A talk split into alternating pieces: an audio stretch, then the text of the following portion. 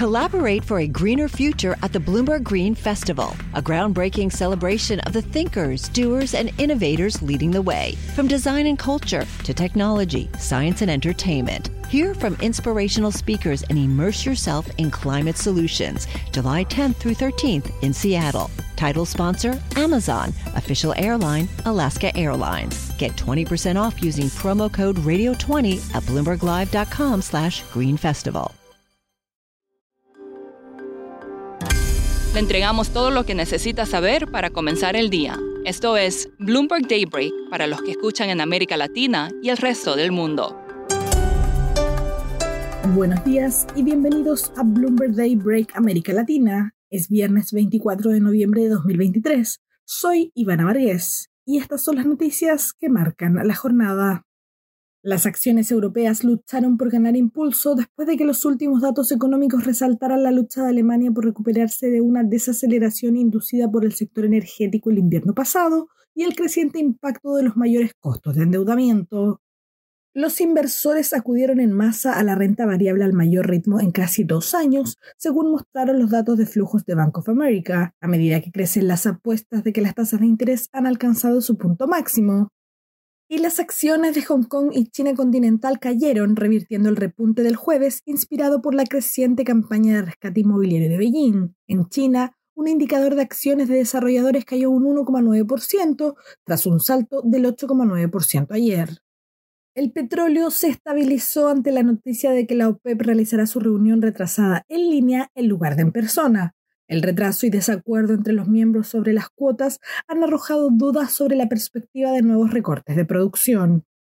Por otro lado, la primera tregua desde que estalló la guerra entre Israel y Hamas entró en vigor esta mañana. El acuerdo se produjo después de semanas de conversaciones complejas y delicadas mediadas por Qatar, Estados Unidos y Egipto. Está previsto que el cese de los combates dure cuatro días. Se espera que Hamas devuelva 50 de los casi 240 rehenes que capturó de Israel mientras que los israelíes liberarán a 150 palestinos y permitirán que entre más ayuda a Gaza. Y ahora yéndonos a América Latina, Petrobras anunció un aumento del 31% a 102 mil millones de dólares en su plan de inversión a cinco años. Hoy más tarde, la petrolera estatal brasileña explicará los detalles del plan. En Argentina, los bancos refinanciaron solo el 10% de los 1,8 billones de pesos del ELIC ofrecidos por el Banco Central en una subasta ayer. Esto es menos que el 40% de la subasta del martes, que ya supuso un fuerte retroceso con respecto a antes de las elecciones presidenciales, lo que indica que los inversores están huyendo de los bonos a corto plazo en busca de valores aún más líquidos. Y en el país, todo el mundo está pendiente de cada paso o declaración del presidente electo Javier Milei, quien ganó la segunda vuelta con un amplio margen frente al actual ministro de Economía, Sergio Massa. Manuela Tobías, periodista de Bloomberg News en Buenos Aires, nos comenta cuáles han sido hasta ahora sus primeros anuncios. Sobre el plan económico todavía se desconocen detalles claves, pero lo que sí ha dicho Milei es que Argentina se encamina a una terapia fiscal de shock en 2024. Milei promete equilibrar el presupuesto de 2024 para exterminar la inflación y dice que el gobierno saliente plantó las semillas de la hiperinflación.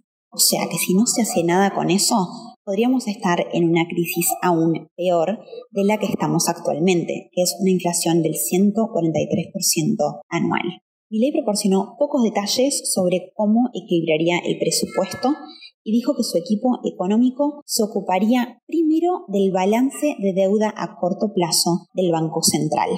Añadió que los pagos de interés sobre los bonos en pesos realizados por el Banco Central ascienden a 10 puntos porcentuales del Producto Interno Bruto.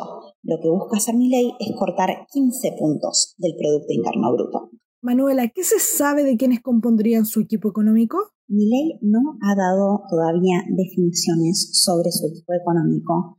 Lo que sí ha hablado muy bien del ex titular del Banco Central de la Argentina, Luis Caputo. Estuvo al frente de la autoridad monetaria durante el gobierno de Macri y actualmente, según fuentes, está liderando el equipo de transición económico del presidente electo.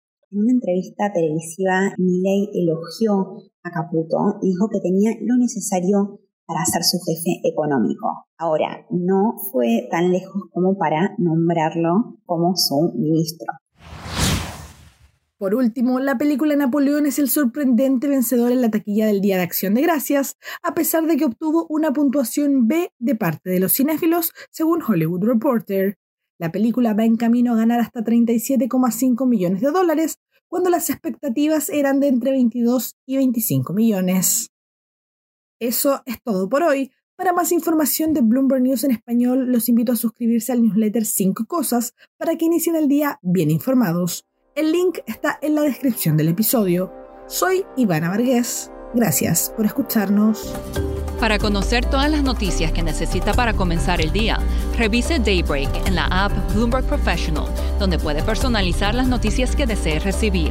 También puede suscribirse a la versión solo audio en Spotify, Apple Podcasts o la plataforma de su preferencia. Eso es todo por hoy. Escuche de lunes a viernes Bloomberg Daybreak